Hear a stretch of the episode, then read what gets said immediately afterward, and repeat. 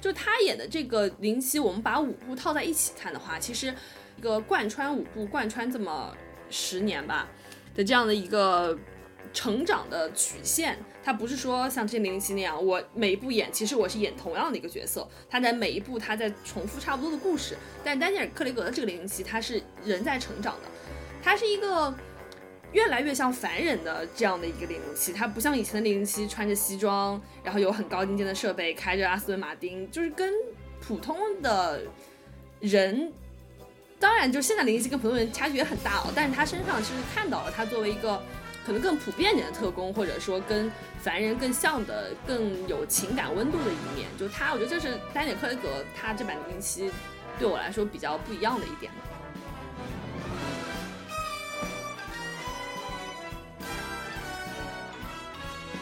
就结果来看，其实，在《黑暗骑士》里面，小丑的风头是完全盖过蝙蝠侠的。你可以把那部电影改改为《小丑传》都是可以的，都甚至不觉得会很夸张。但是在《Skyfall》里面，Sava 这个反派的更多的任务是去映衬邦德的这个主角的这个身份啊。咋说？他每次出现都是去给邦德的接下来的行动产生这种推动力吧。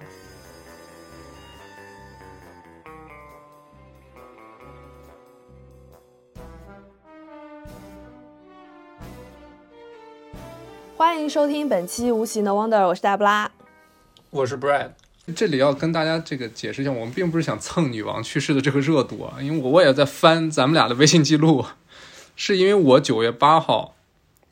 跟你说了，我前前几天就是甚至九月八号之前，我就在杜伦他那个有一场重映，我看了《皇家赌场》，然后呢，看完之后我就想说，其实虽然零零七这个系列就特别商业哈。但是我对这个系列还是挺有感情的，尤其是今天选这两部电影。结果九月八号聊聊完之后，咱们俩就是达成共识，说可以聊这两部。结果过了几个小时，我就给 Debra 发了微信，说 女王去世了，就是这么巧，你知道吗？我们这个聊这个两片子的 idea 是在女王去世之前。我们就是也其实也不是特别想消费这个东西，但是确实。呃，因为女王的去世，所以又给我们俩今天聊的内容产生了一些新的想法吧，可以说是的，或者对我们之后要讨论的这些问题，其实提供了一个现实层面的实际情况的支撑。对我们不是在凭空讨论一些话题。对，就因为女王这个去世，我且不说对其他国家，对英国可能确实是一个很标志性的事件啊。我不知道国内就是 Debra 一会儿可以说说国内对这个事情的反应，但是国外其实可以说影响还是挺大的。就比如说对我个人的影响，就我本身是打算是这个九月十七号是去伦敦，然后当天去巴黎来找 Ricky，然后呢，结果那天突然就是有火车罢工，然后我的票就取消了，火车票取消了。但是呢，嗯，九月八号女王去世之后，这个罢工就取消了。就相当于，就我们的铁路工人们啊，英国的铁路工人们，就因为女王这个去世这个事情，罢工也也需要推迟啊。包括我们在学校也会，就是立马收到了学校的一封很长的邮件，就是说女王这个事情。然后包括我那天是女王去世，就是葬礼的前一天，就九月十八号，我在纽卡车站啊，晚上八点，整个车站的所有员工要站在那里默哀，就是当当就当时的乘客他没有要求，但是你可以自自愿的参加这个默哀啊。就默哀了两分钟，然后十九号女王葬礼当天，我是去了伦敦，然后整个 Kings Cross 的这个车站的警务人员就骤增啊，就之前去过很多次都没见过这么多，所以其实就对整个英国这个社会的冲击还是挺大的。当然对年轻人的冲击可能比较小，就是感觉他们该该该喝酒，该该该干嘛干嘛，但是确实对老一辈的人的冲击感还是挺强烈的。国内呢，国内大概对这个。嗯，我觉得女王就对于除了英国之外，或者除了英联邦国家之外，其他国家的人的感受，可能都是就是一个名人。对对，这是一方面。然后第二方面就是，在这个地球上活着的大部分人，整个人生当中，英国女王都存在在那里。对，因为她毕竟九九十六岁高龄嘛，对吧？比她年纪大的人也比较少啊，所以她就像一个很多中国的国内报道就说她像是一个常数，一个世界的常数。他就在那里，然后你也不觉得他会改变，然后他突然有一天他去世了，所以那种嗯，就而且是很突然的那是的突发的，是吧？对，所以你当下就会觉得啊，好像有一个什么东西，你习以为常的，你 take it for granted，你觉得这个东西是永远不会变的一个东西，它改变了，就是这种感觉。是，但你说对实际的生活来说，可能对我个人而言，就是因为我看球嘛，然后英超它就因为女王的一个是因为国丧，然后后来因为葬礼的原因，比如说伦敦的比赛就取消了一些，也是因为这个警力的原因，因为、嗯因为比赛也是很需要警力去维持的嘛，然后因为有这个国丧跟女王葬礼的问题，所以就他没有办法有足够的警力去支持这个比赛。然后其实女王跟咱们今天聊的零零七这个 IP，其实关系也挺怎么说呢独特的吧？因为女王她是在二零一二年伦敦奥运会的时候，其实跟这个现任零零七一块儿演了一段开幕式的一个片段，对吧？对可能确实是女王她本人出演的唯一一个影像作品吧，可以说。所以就是怎么说呢？就女王跟零零七这个 IP 还是有段缘分的。对，而且从他们这个选择就可以看出来，从奥组委的眼中，或者说在英国很多组织文化活动的这些人的眼中，女王跟零零七其实都是英国的一个标志。他毕竟要在奥运会开幕式的这个赛场上，要把他们国家展示给别人，他们会选择这些符号来展示给别人。然后女王当时是通过一个就特效加上替身的那个方式，然后从体育场当中跳伞降落下来，对吧？我觉得还是对，也是一个 Skyfall 啊，他俩一块儿对对对对 Skyfall 了一下。还蛮有意思的，而且你会觉得，哎，女王当时年纪那么大了，但她还是挺有娱乐精神的，因为她其实相当于把自己作为一个 performer 去展示在那个舞台上，就跟嗯。当时那个安倍，然后他把自己扮成马里奥一样，就是啊。还是蛮有娱乐精神的这种国家元首吧。就整个这个姿态，起码就是感觉很亲民、啊，是的，就是能放下身段稍微啊。其实这一点从女王，我们先想象一下，女王虽然她只演过这一个宣传片，或者她出演的作品只有这一部，但她这个角色其实出现在很多很多的电视节目当中的。啊，对，小猪佩奇里面，然后唯一一个人类角色的形象就是英国女王。然后我们更有名的像那个电影《女王》，当时她讲的是戴安娜去世以后的那段故事。然后像英剧《王冠》，然后讲的是四季嘛，就讲了女王从登基开始到很后面戴安娜去世左右的那些故事，其实都是。她其实也不排斥自己被影像化，而且她是一个在世的人，这跟我们去讲一个，比如像国王的演讲，像讲的是已经去世的前任的英国国王乔治六世的故事，这个其实不一样的。其实你这个角度挺挺对的。就假如说英国王室，它其实现在也不用假如，它就是一个 IP 了嘛，对吧？它其实也是进进一步推广这个所谓英国王室的这个整个这个家族的这这这些名人的故事嘛。然后在这个 IP 里边，女王肯定是那个重中之重嘛，就是那个 IP 的那个那个圆心。对，起码就是广义层面上来说，她是最受爱戴的这么一个人物吧，在整个这个家族里，家族的主心骨嘛，肯定是。就感觉女王的去世可能对这个 IP 的这个折损还是挺严重的啊。这这个是我们聊这这两个片子的一个大背景啊，也是我们意料之外的一个背景，对，确实意料之外的。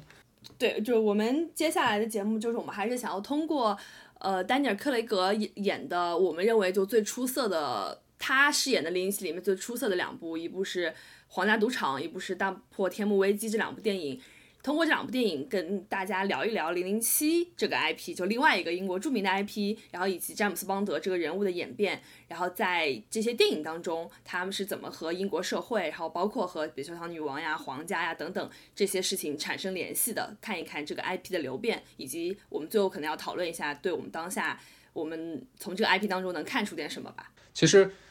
我甚至都觉得这两部电影可能就是《零零七》这半个多世纪最好的两部电影。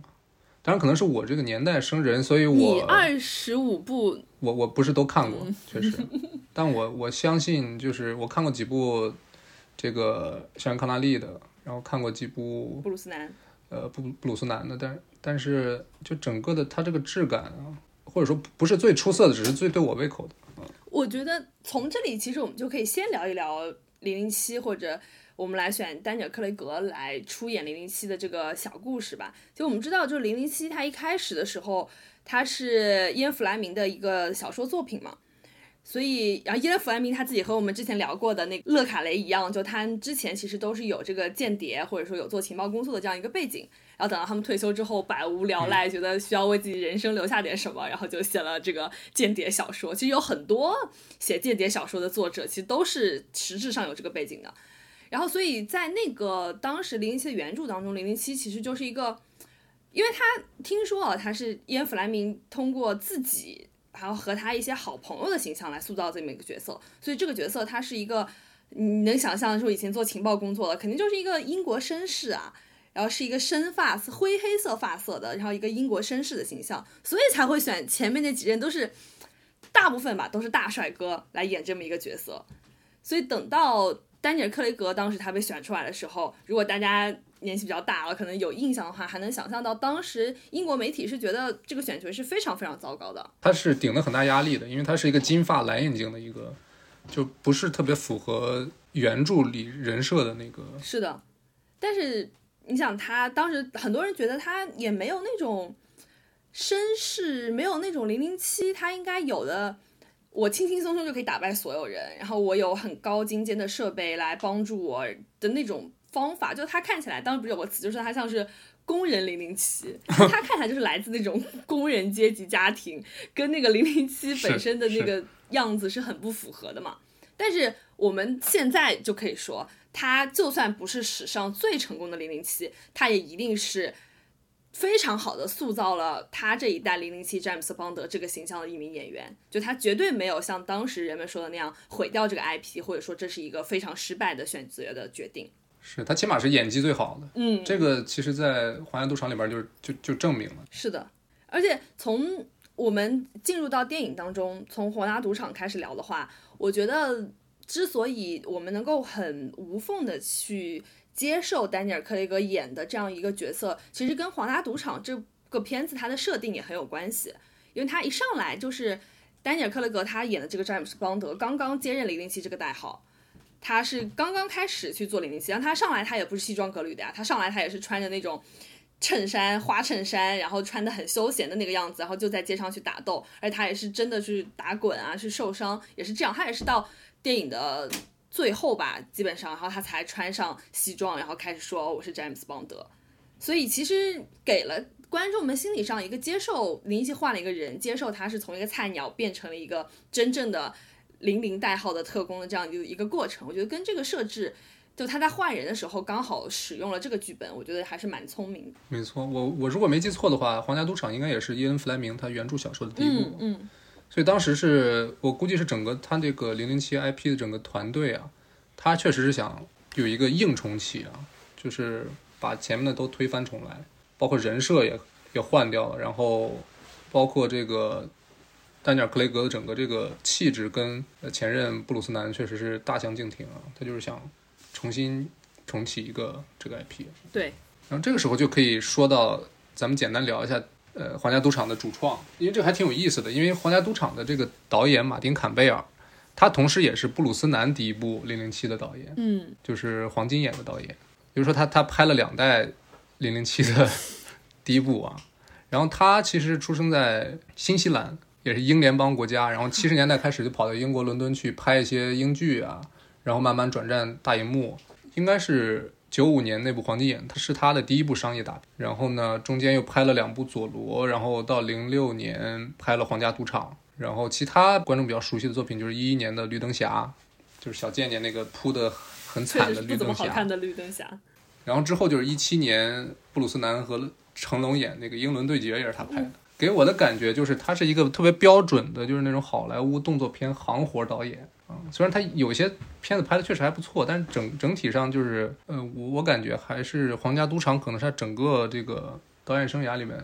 拍的最好的一部电影。嗯，然后在这个主创当中，我们可能还能聊一聊两位女性角色嘛，一个朱莉丹奇，她饰演 M 女士，对吧？Lady M，Madam M，但她是一直到我们之后要来聊《Skyfall》当中这个角色的去世，她应该是十七年。都在饰演这个角色，他其实有点像零零七这个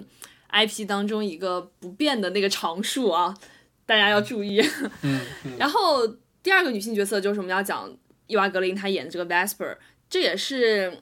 丹尼尔·克雷格饰演这代零零七跟他关系最紧密的一个帮女郎吧，因为直到最后一部无暇赴死的时候，她也是还展示了或者说出现了，对。回顾了一下他跟伊娃格林 Vesper 的这样的一个感情，而且在也是在这部当中，其实他们俩的感情一直让很多这个零零七系列的人都觉得，这可能是说不定就是零零七詹姆斯邦德这个角色他第一次如此动情，就他是感觉是动了真心的，不是说跟一个包女郎是露水情缘的。那这个肯定跟伊娃格林他自己的表演，然后跟两位演员他们之间的这种性张力是很有关系的。化学反应，对，嗯，对，性张力可以啊，这个词儿可以。然后我觉得艾娃·格林他演的这个 Vesper 也可能是。对于詹姆斯邦德这个角色啊，他的一个蜕变，他起到了一个很大的一个推动的作用。这个我到后面分析电影的时候，肯定还要着重说一下。他们这段感情嘛，可能也是我之所以就是会把《皇家赌场》一遍一遍拿出来看的一个很大的一个原因吧。你不是因为他们玩德州吗？看他们怎么打德州。他德州拍的确实，他这个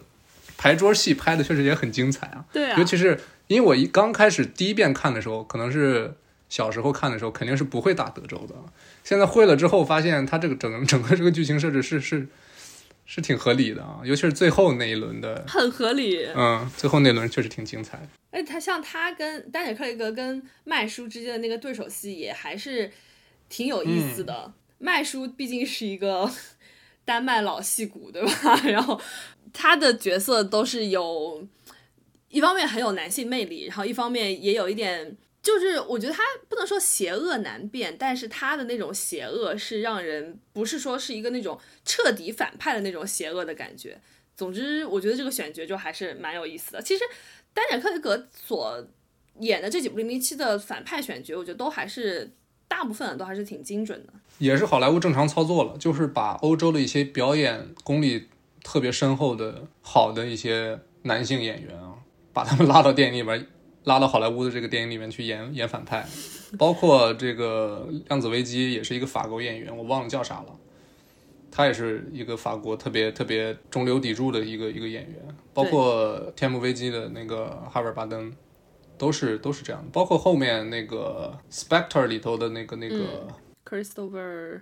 Waltz，对，也也是他他属于他应该算是一个德国演员吧，他是。所以就是正常操作了，也是肯定是德语区的演员。那就说完皇家赌场的主创呢，我们再来看一看我们要聊的另外一部电影，就是《大破天幕危机》的它的主创阵容。首先导演就变了，对吧？对，这个导演可能可以说是整个零零七这几十年文艺气质最最强的一个导演，是吧？萨姆·文德斯。嗯。他其实与其说他是一个电影导演，他可能更是一个戏剧导演。嗯。就不管是他从出道开始，他就是做戏剧啊。然后他九九年拍完《美国丽人》，然后拿了一堆奥斯卡之后，他其实还是在之后的这二十年间，一直是坚守戏剧的这个舞台。嗯，虽然中间拍了很多好莱坞电影，但是呢，他戏剧这块一直没放手。所以我觉得，就之所以《天幕危机》它给人的这种现实感，或者是整个的这个这个氛围感把握的这么好，可能也是因为萨姆·文斯他本身戏剧舞台常年生根的这么一种功力吧。就对于萨姆·文斯，很多观众也很熟悉啊。我其实最喜欢的他的电影就是，就抛开《天幕危机》这部以外，我可能最喜欢还是那部《美美国丽人》。他用一部电影把青春期的那种懵懂暧昧啊，更年期的那种疲倦越轨啊，然后中年男人那种无所适从，就就表现的特别到位啊。这个确实，他可能本身也是剧本很好，但是他整个这个指导肯定也是起了很关键的作用。但是他之后拍完《Skyfall》之后，他又拍了那个《幽灵党》，《幽灵党》拍的就很一般了。《幽灵党》可能我听说是制片方，包括丹尼尔·克雷格本人，就是介入太多，就不不止对不止三顾茅庐了，就一直想请他回来做。嗯，我感觉他就是可能就是奶粉钱嘛，就是他推也推不掉，他不知道怎么推了，所以他只能硬着头皮上了。其实《天幕危机》拍完之后，我我甚至就觉得已经给《零零七》这个 IP 画了一个。比较完整的句号，但是呢，你作为一个商业的一个大 IP，出钱的人他肯定还是需要让你继续再拍下去的，就不可能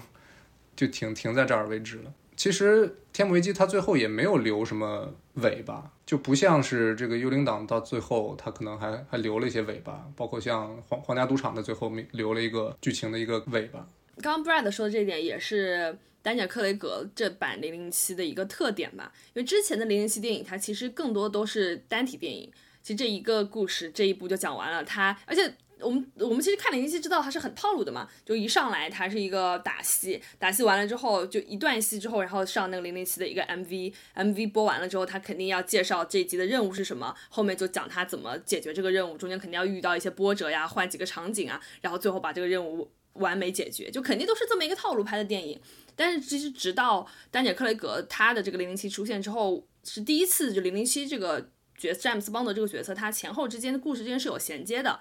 我们可以说，他这几部的衔接就是幽灵党这一个大的反派在后面，然后其实很多前面的反派都是后面大反派的手下呀，什么他们之间都有这个故事嘛。是。然后说回到《Skyfall》这个电影，它之所以这个质感这么好，肯定是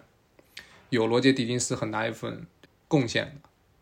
就是他作为摄影指导，可能罗杰·狄金斯应该是。本世纪最受观众喜欢的这个一个 DP 了，他是长篇首秀，应该是在一九八四年他拍的那部电影，就是呃约翰赫特那版一九八四。然后呢，他之前是一直在拍一些纪录片啊之类的。然后一九八四之后，他就没过多久就遇到了科恩兄弟，就合作了，包括巴顿芬克呀。包括啊，谋杀绿脚趾啊，他很有名的电影还包括《肖申克的救赎》啊，《美丽心灵》和《老无所依》。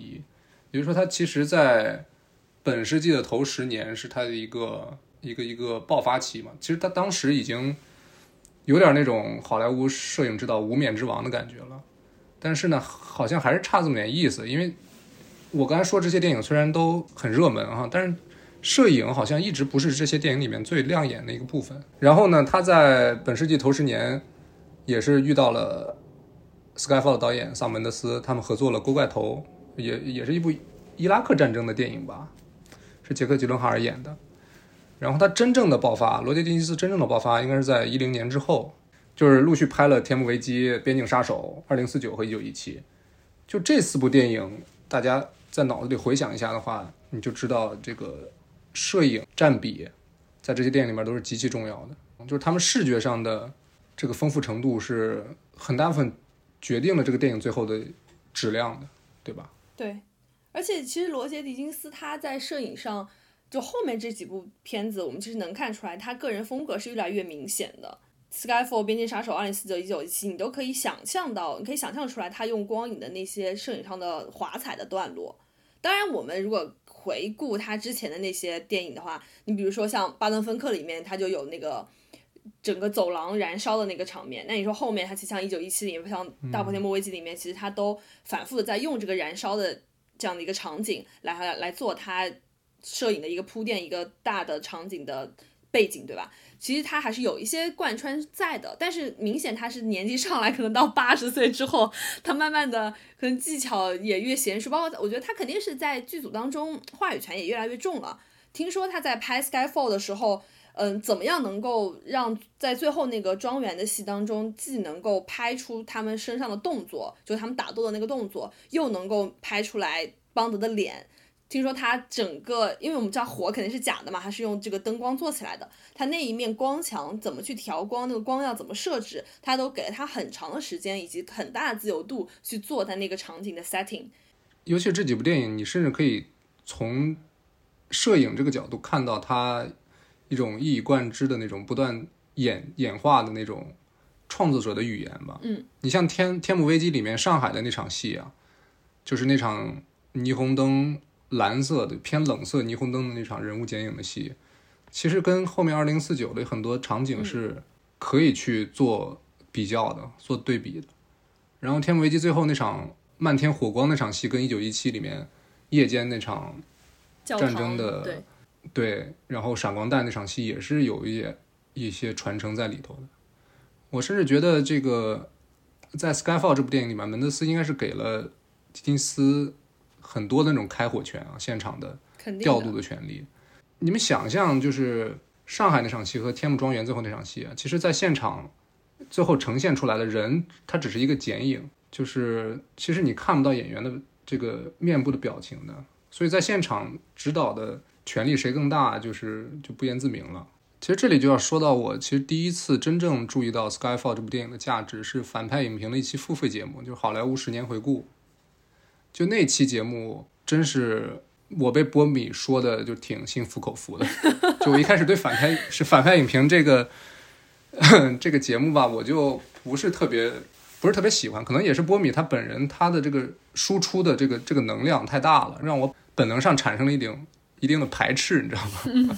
但是呢，那场那次节目，就他们通过九期的节目，就整体回顾了好莱坞过去十年的这种创作的脉络。他请的嘉宾是杨超导演和阿苏，他们其实三个人最后都给到了上个十年他们个人眼中就是最好的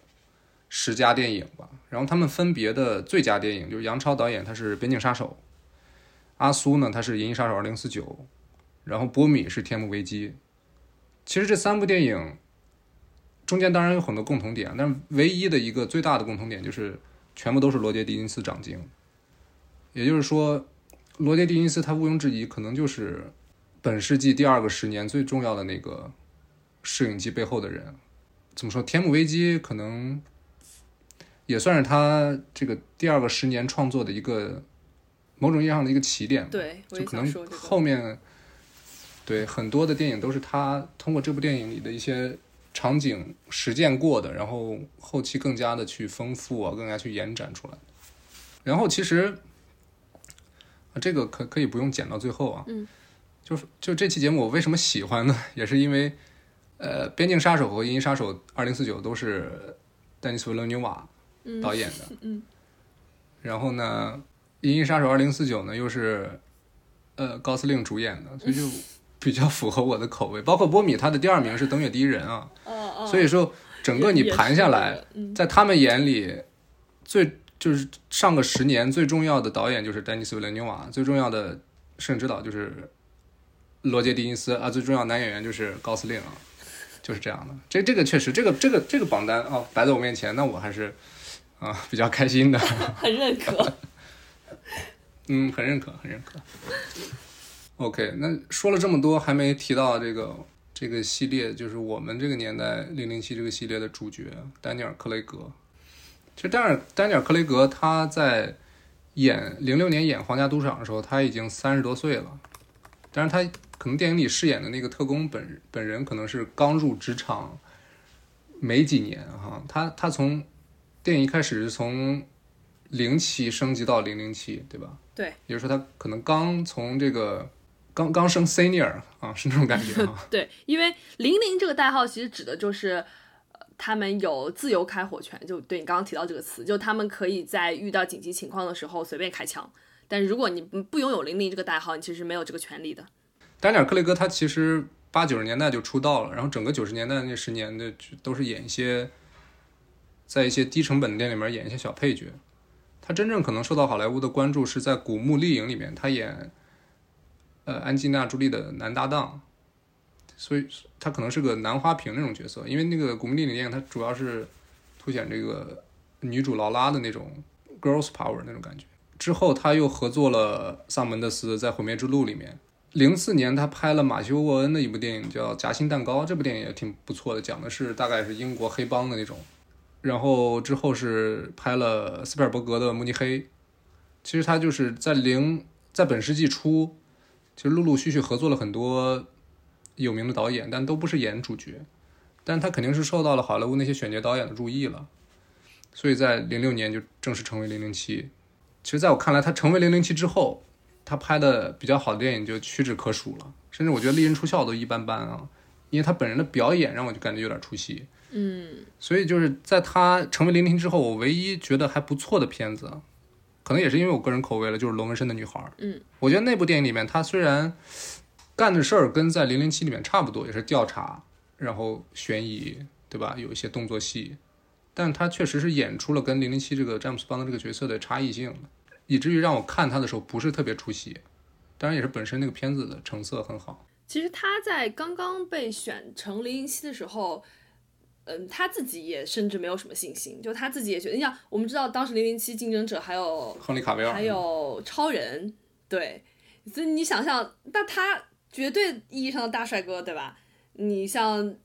丹尼尔·克雷格，他就不是这样类型的演员，他自己都觉得，哎，我是金发，然后我跟之前那些零零七扮演者又完全不一样，所以其实他并不是说真的有多么渴望得到这个角色，我甚至觉得他可能就真的就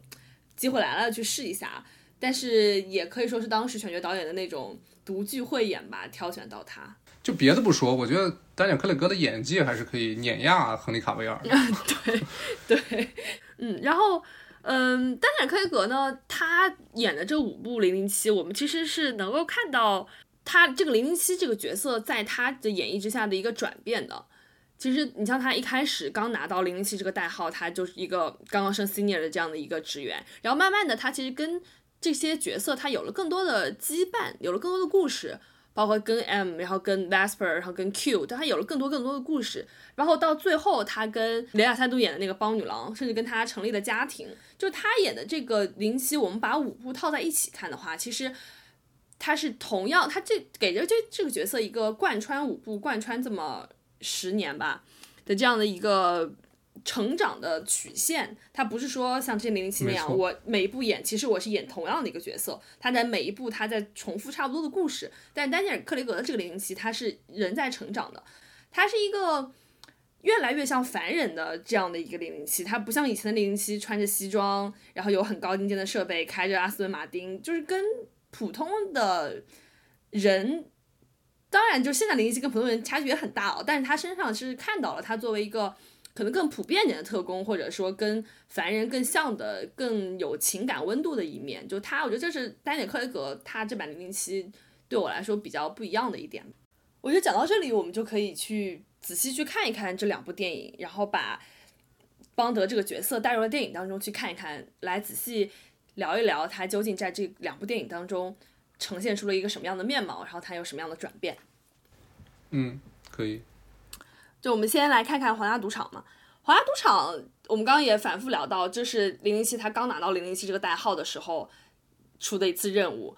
我自己是觉得他前半部分的那些表现其实是比较轻率的，就是还是比较稚嫩的。他觉得。我想杀人，我可以杀人，或者我我就想打过他。他其实一开始他被 M 骂，就说他在众目睽睽之下，然后制造了一些混乱，大家都被拍下来什么的嘛。他其实就是因为他觉得我就是要打赢，对吧？我我别人来追我，我能抓到这个人，我就是要追他，我就是要抓到这个人。他其实还没有那种很熟练的特工，或者想要隐藏自己，想要把事情都擦干净的这种意识。所以能够看到他那个时候就是一个，他肯定有零一这个代号，他当然已经是一个经验丰富的特工了。但他显然跟他后面的表现来比，就还没有那么那么成熟。是我我这次回看啊，走进电影院看这部电影，其实最大的两个感触啊，嗯，首先是作为这个邦德，他作为一个一个特工啊，他在职业上就让我感觉就是特别莽。其实这个角色他从通过很巧妙的啊，通过第一场动作戏开场那场动作戏就表达的就很到位。首先就是他抓人就感觉。就纯靠身体啊，就感觉就四肢很发达，头脑很简单。没错，没错，没错。包括他后后面对于这个上司领导的态度，可能也是我这几年因为自己也工作过啊，所以就我觉得他对 领导这个态度确实是有点像那种大学刚毕业的 年轻人，他他会在职场上有这种表现，就是他更相信于自己的想法，嗯，或者说他更相信自己的能力啊，自己。比较有限的经验，反而是会经常对领导一些呃决定会产生一些质疑啊，甚至他会主动的去跟 M 去发生一些口口角啊啊，言语上的一些冲突。M 的密码是吧？当然，我我并不是说你不能跟领导吵架哈，但是他这个形象完全是跟后面天幕危机或者甚至更往后的一些操作是不是特别像的啊？对我们之所以在现在就是挑出他。这部电影当中这些特点来讲，就是因为这些特点在他后面的电影当中其实是慢慢在转变的。我们尤其是比如说我们刚刚讲到他这个时候他其实很自信的，他对自己的能力是非常非常信任的。然后到天幕危机的时候，他其实因为反派是一个被他以他是他之前前同事嘛，然后被 M 背叛了，对吧？所以他其实你说他整部电影当中他没有动摇过吗？没有出现过对上司的背叛吗？就对上司的质疑嘛？这个也不一定，对吧？然后到。最后，你像无暇赴死的时候，他其实对自己就已经没有那么自信了。他对自己的那种，不管是对女性的魅力也好，对自己最后到那个岛上去，他能不能活着出来的那种信心也好，其实那个时候的他已经完全跟他之前《皇家赌场》里面的这个形象已经是完全不一样的了。就是这是第一点，就是他他第一部《皇家赌场，的完全是一个职场新人。然后第二点，我这次看是觉得很很神奇的一点是，就他第一场动作戏，大家应该还记得，是他在一个非洲国家追一个黑人啊，然后追到那个黑人，他跑到大使馆了，结果他就去这个大使馆各种杀人放火啊。这个片子它当然是零六年的，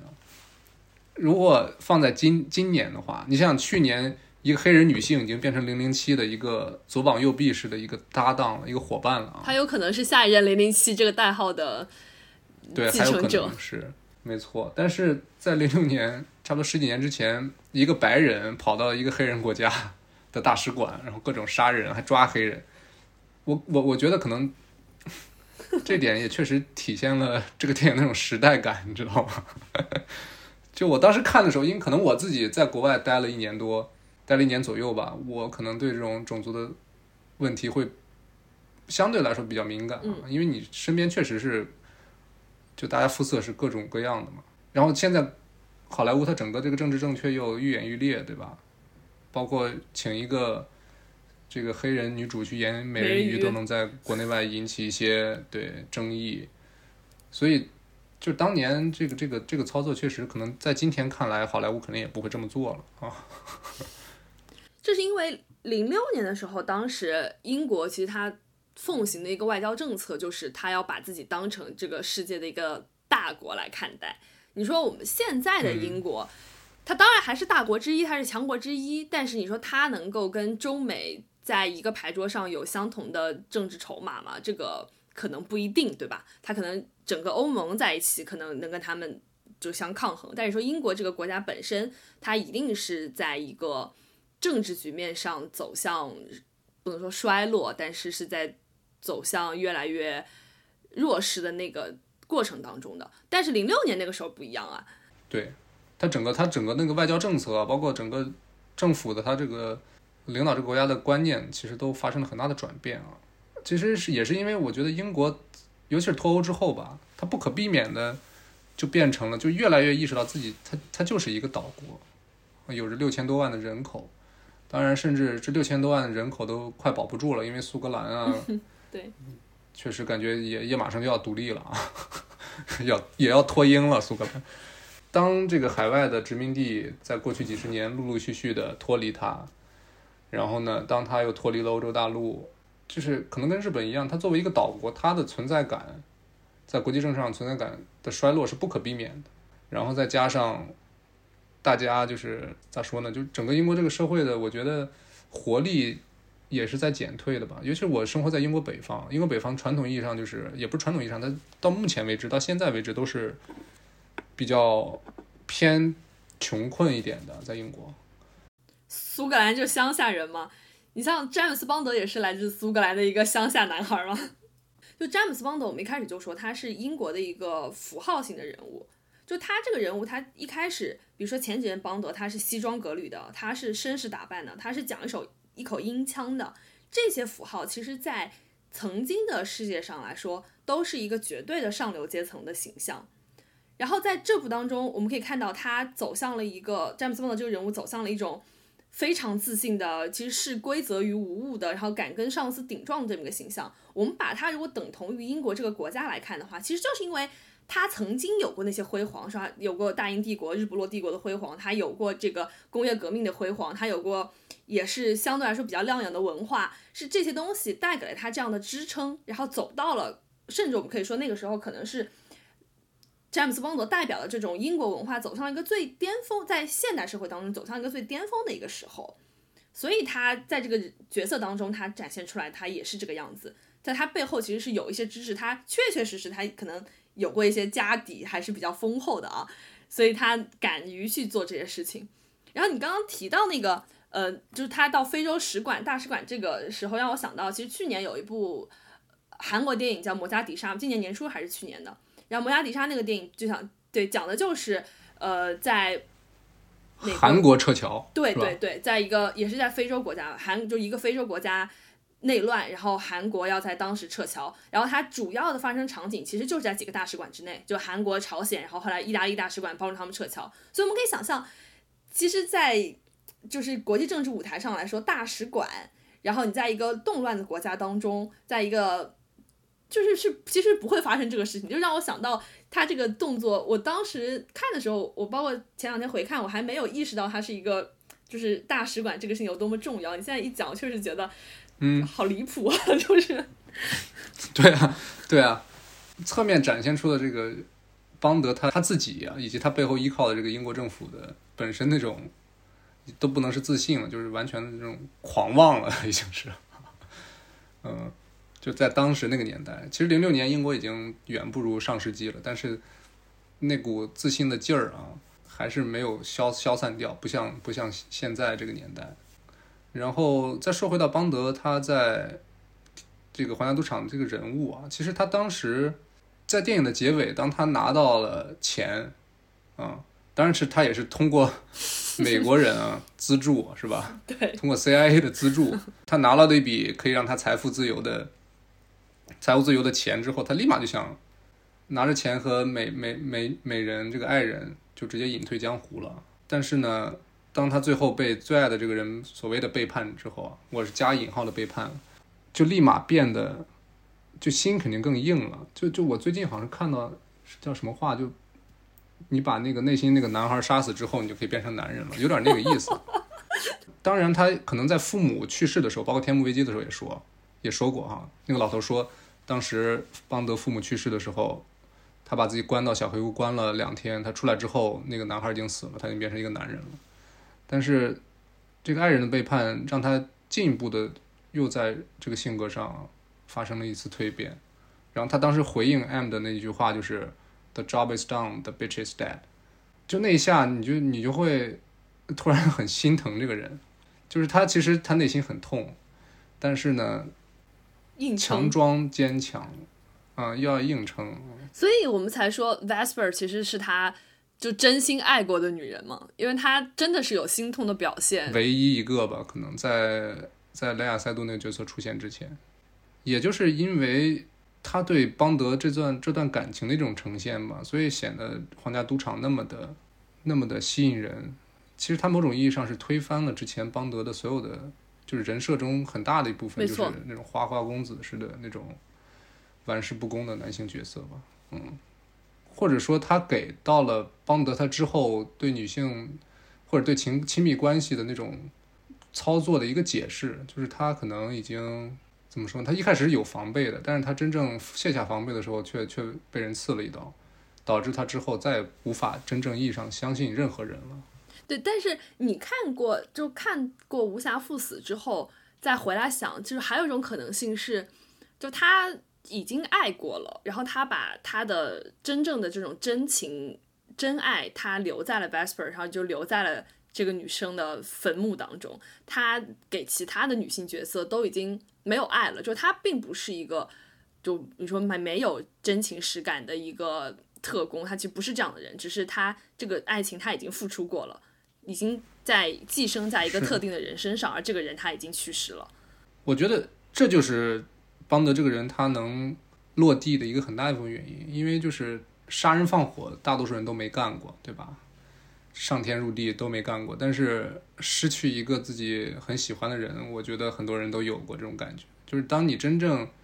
失去了一个你真心喜欢过、真心这个付出过的人，可能剩下的之后很长一段时间，你遇到的一个人，遇到其他人，可能都都会某种意义上黯然失色一点。从这里，我想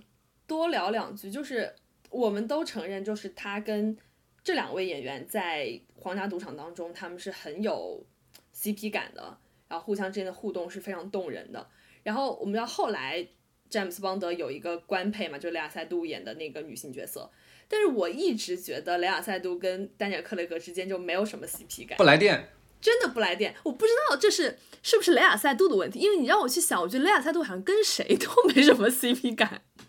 他是不是长得就太高了因？为他那个阿黛尔的生活的那个 那个帅这也 T 是实在是太深入人这也是心了是吧，原因之一。就他本身是那种攻气十足的那种感觉，嗯，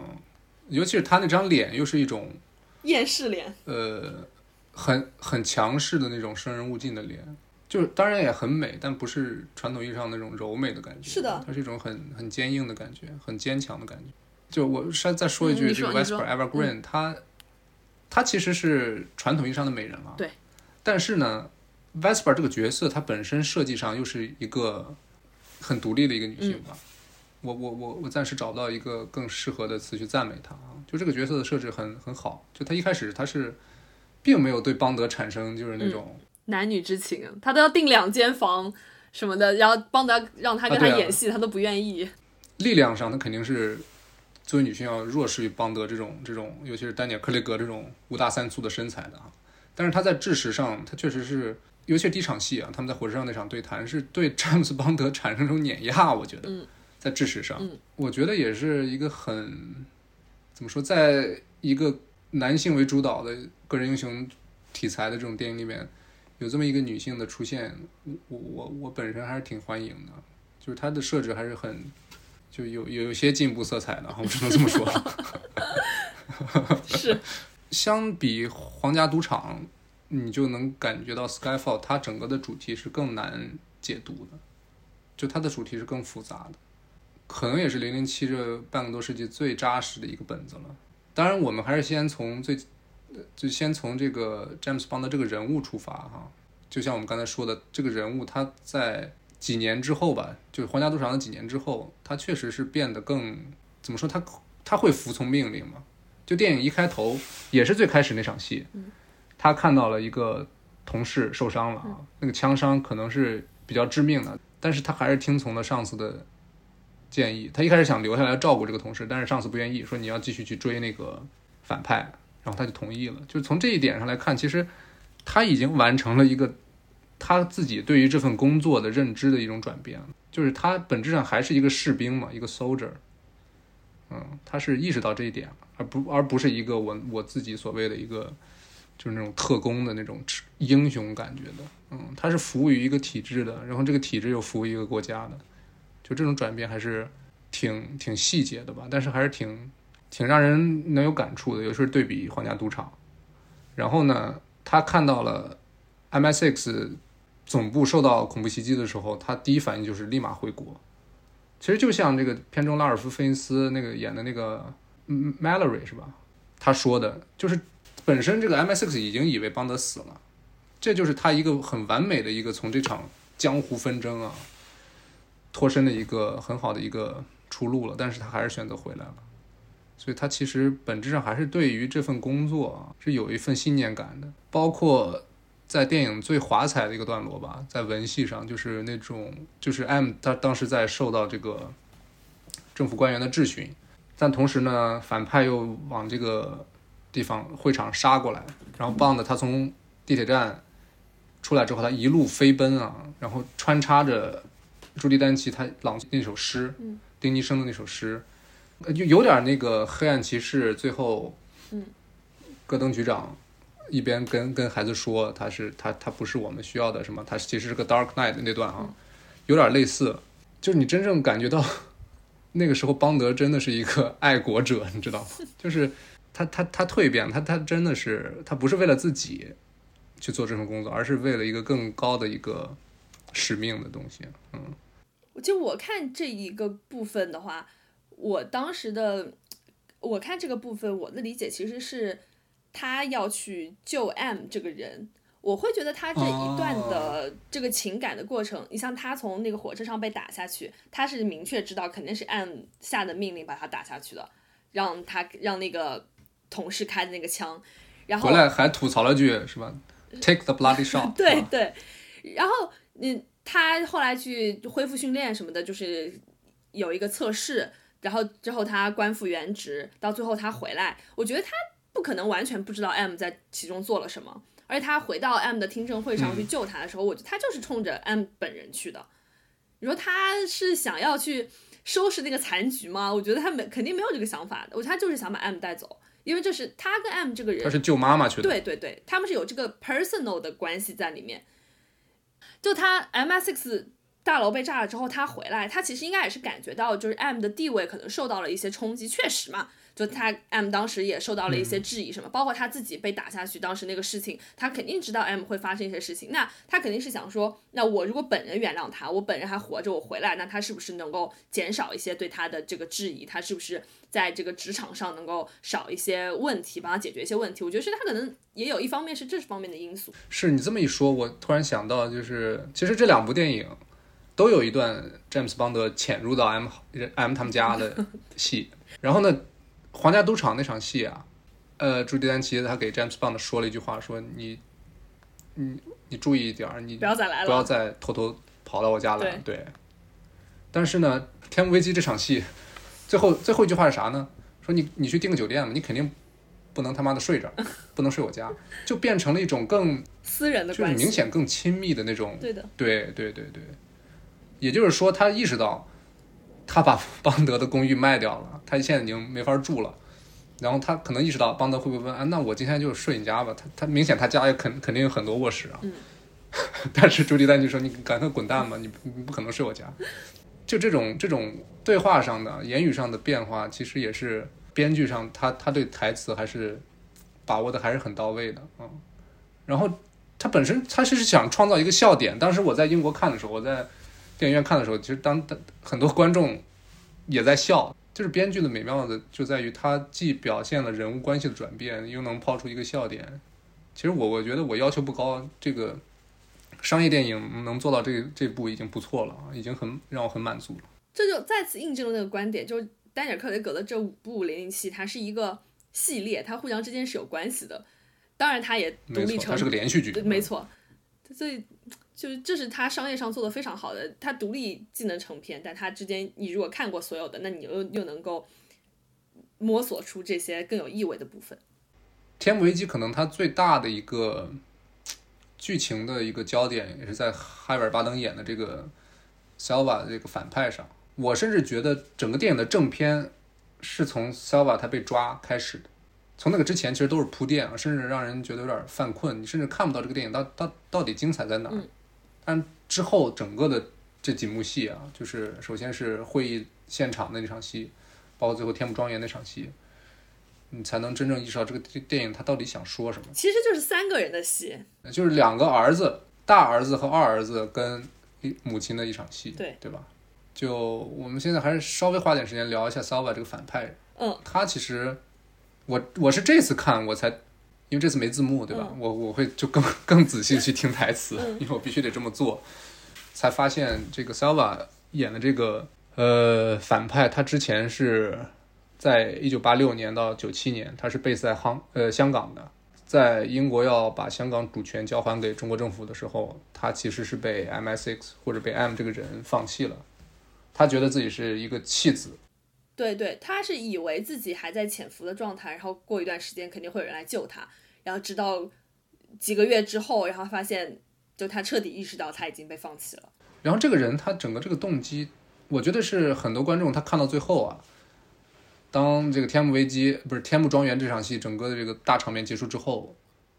反派把 M 追到 M 追到那个教堂，然后他第一反应就是。想一枪把把就他他想跟自己的母亲一起死，对对，头跟头是靠在一起的，然后就是有一颗子弹能够穿过两颗头。就观众看到这儿，很多观众看到这儿就觉得就就有点 what the fuck 了啊！就这个这个这个人啊，他干这么些事儿，就就为了这，就为了就为了跟那个 M 一起死。对，但是当你仔细的去分析这个这个反派这个角色，完全就是邦德的一个镜像的这这么一种感觉，就是更加的去衬托邦德他。不管是他跟 M 的关系，还是他对这份工作的一种认知吧，就是我其实是当我我其实是听那个，我这又回听了当时波米说的，他为什么选《天幕危机》这个电影当这个十年最佳啊？嗯，当时就反映出来 Skyfall 它本身是从高空坠落的意思，对吧？对，当然也是从电影这个开场那场动作戏，他从桥上掉到了水里。他从那个时候开始，我觉得他其实一直在往下掉，嗯，一直在从天上往下掉，最后掉到了那个冰窟窿里面。对，他本身从天上往下掉的动作本身，其实你本人跟你自己的影子越来越近的那种过程，然后一直你到等到电影最后 Selva 是倒地死在他了，死在了他的脚下，其实也是最后你把影子踩到了脚下。嗯。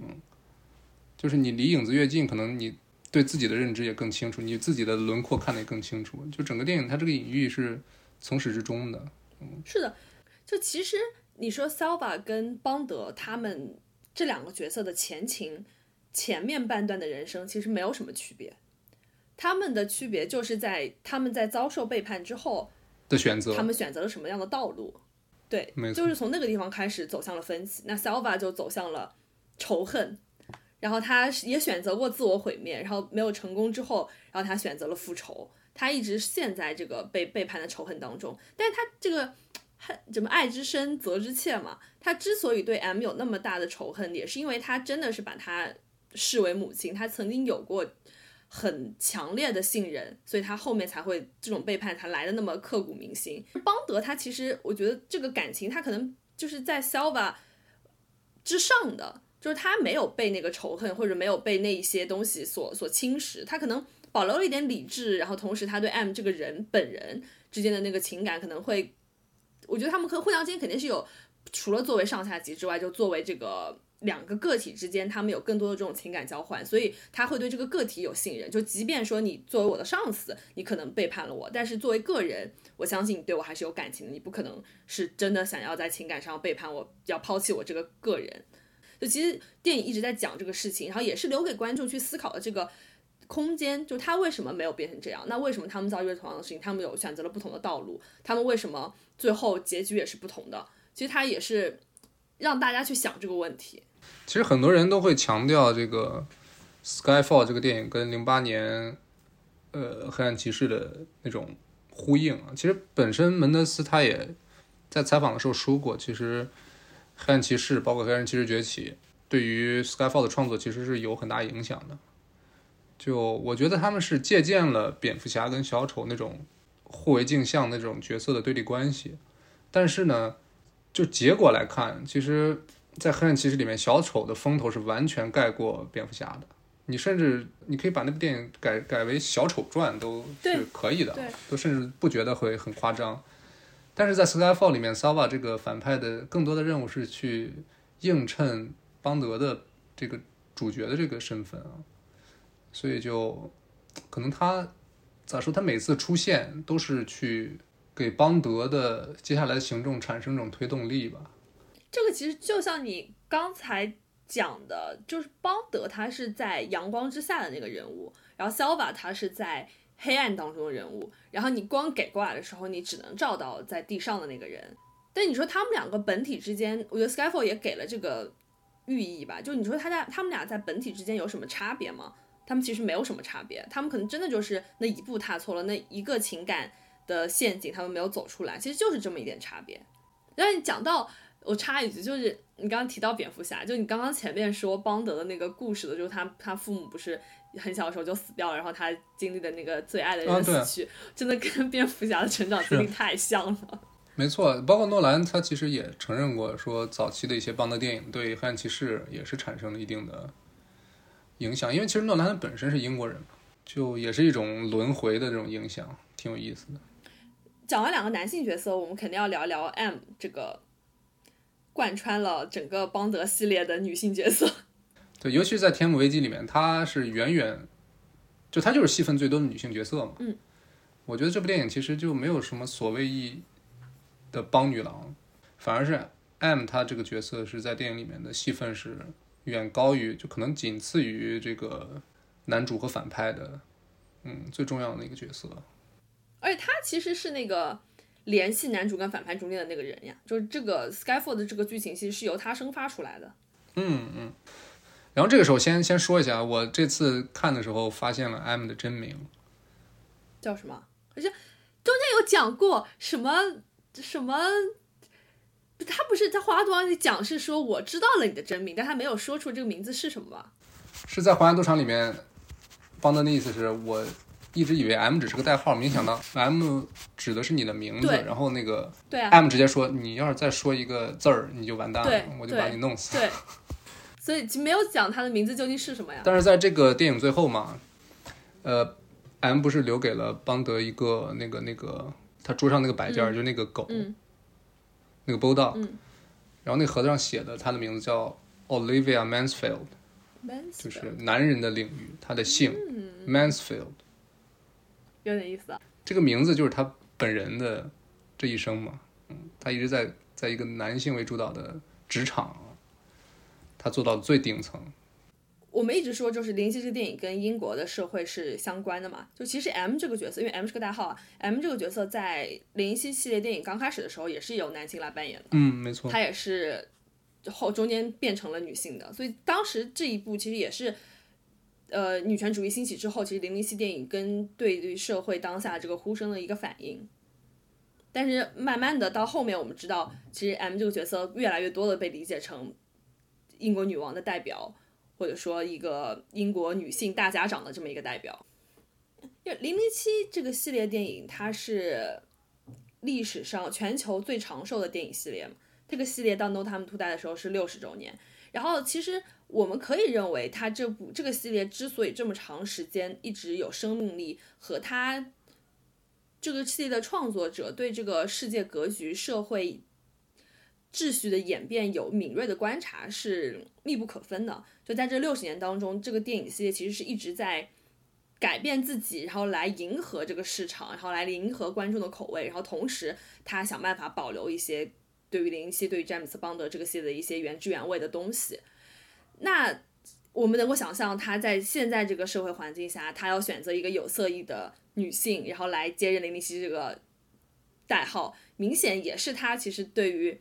这种他这个电影的立场的一种映射。就他这个电影系列，我觉得他就是这样子，就他很快的，他想要去适应这些东西，然后做出这些改变，然后来给大家一个。来给市场一个交代，来给观众一个交代，让他们觉得我们不是一成不变的，我们不是跟六十年前不是同一个电影。其实我整个看下来啊，呃，就是连连续的去看两部《零零七》，我觉得它本质上其实是一个英国春晚，嗯，或者是那种一场大秀，你知道吗？嗯、因为它每次它的整个的这个环节设置都是差不多的，开场一个动作戏，对，然后片头唱个歌，对，然后之后就是剧情铺垫加动作，剧情铺垫，最后加高潮，是这么一个感觉。就是我们之所以选这两部零零七电影，也是因为我觉得是这两部电影，它把零零七这个 IP 啊，它该有的娱乐性保留的同时呢，又把这个 James Bond 这个诞生了半个多世纪的人物真正立起来了。就是你拍大成本的电影是就相对来说是好操作，但是你真正把人物立住，就像漫威这十年可能还真正立得死死的，就是就只有钢铁侠这么一个人。就是这对一个投资过亿美金的一个大型的商业项目来说，其实是很难的。其实是体现了整个团队对于这个其实本质上价值不低于一个上市公司的这么一个 IP 的运作的能力吧。我觉得这才是好莱坞这整个工业体系其实最可怕也最值得让人学习的地方，就那种与时俱进的，然后不断自我更新的，然后良性的那种团队的运营是是很很难得的。看到现在，它作为一个非常长寿的电影系列，无可置疑的就是它提供了很高昂的商业价值，票房也大概在七十多亿、八十亿美元上下，二十五部电影加在一起。而且它非常重要的就是它留下了非常丰富的这个文化遗产、文化素材，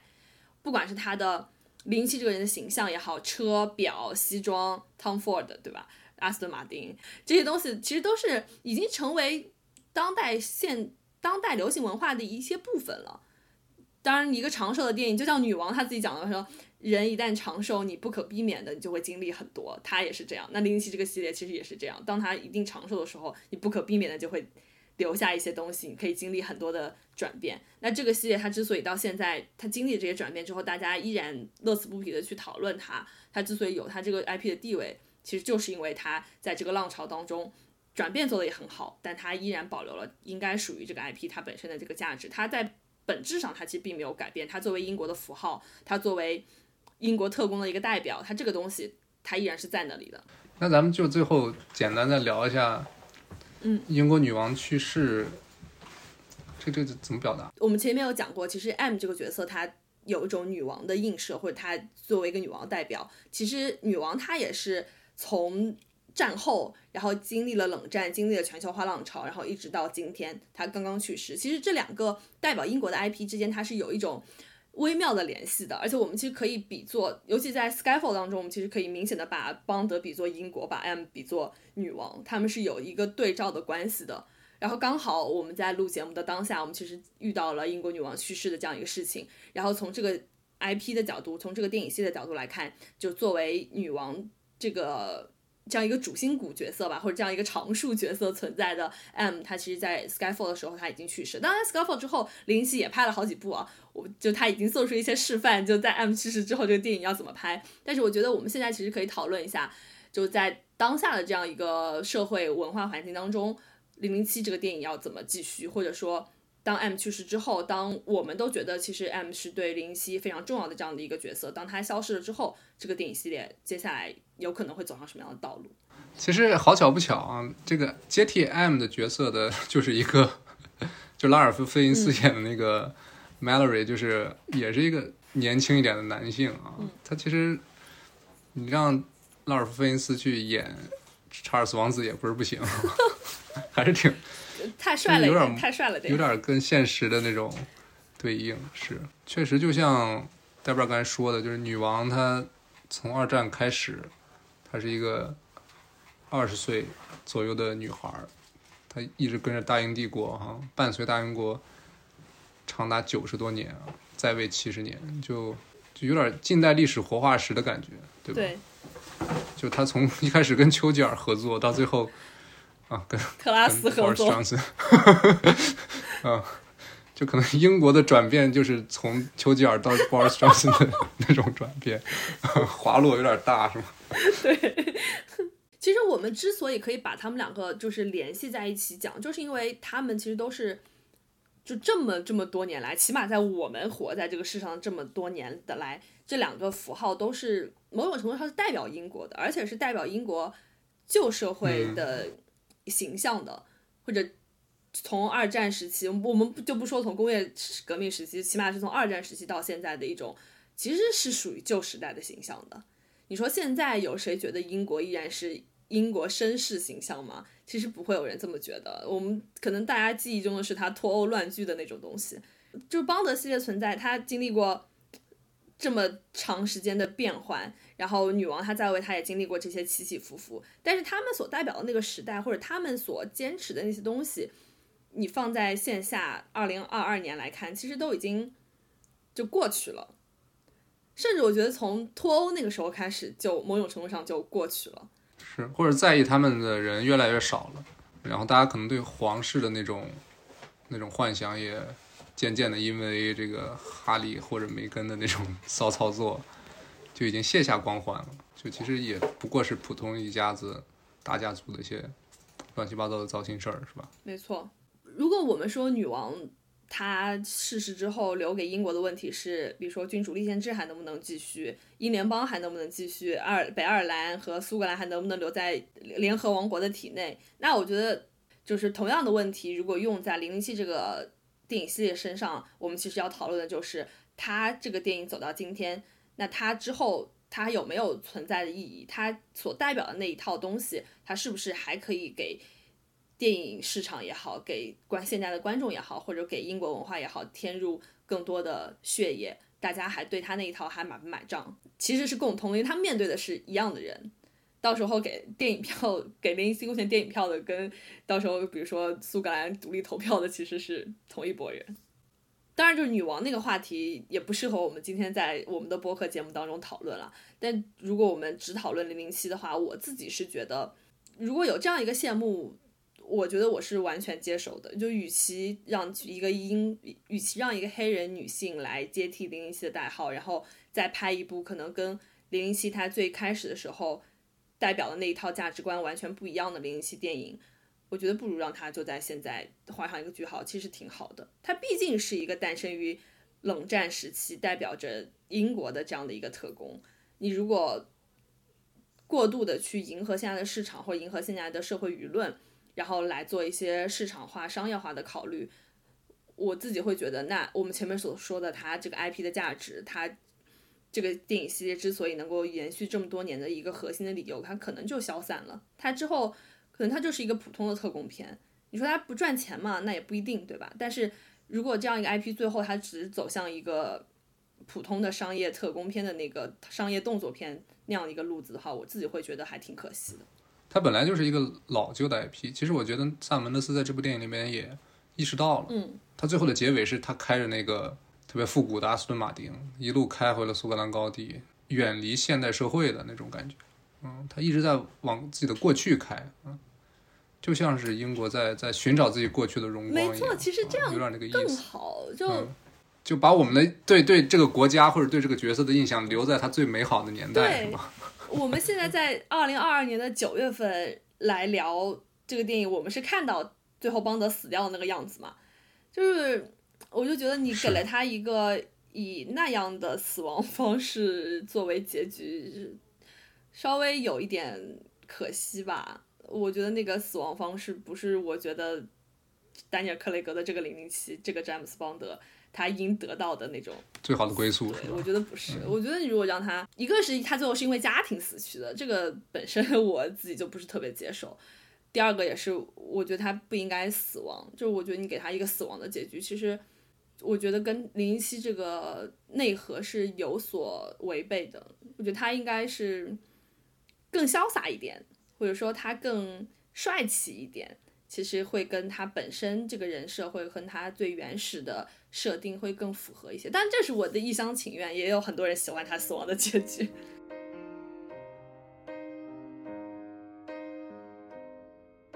那本期节目就到这里，然后我们接下来会尽量保持我们的更新频率，然后希望大家不要迷路，继续支持无情的 Wonder。好，那我们下期再见，我是黛布拉，我是 Brad，我们下期再见。